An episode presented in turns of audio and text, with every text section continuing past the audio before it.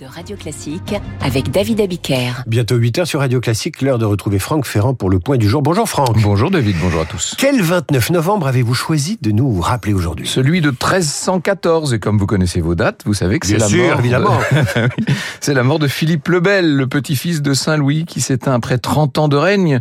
Il meurt à Fontainebleau, où il était né d'ailleurs, à la tête d'un royaume qui est devenu le plus puissant de la chrétienté, le plus peuplé aussi, bien sûr. Euh, Rappelez-vous euh, le règne de Philippe avec ses légistes, Guillaume de Nogaret, entre autres, Enguerrand de Marigny, bref, un État moderne, fort, centralisé. Et Philippe le Bel, c'est aussi le roi maudit de Maurice Druon. Eh, Vous vous rappelez la malédiction Pape Clément, Chevalier Guillaume, Roi Philippe, avant un an, je vous cite à comparaître devant le tribunal de Dieu pour y recevoir votre juste châtiment, maudit, maudit, etc. Frisson, garanti. Ah oui, Jacques de Molay sur son sur son bûcher, bien sûr, euh, après l'arrestation et le procès assez inique, disons-le, des Templiers.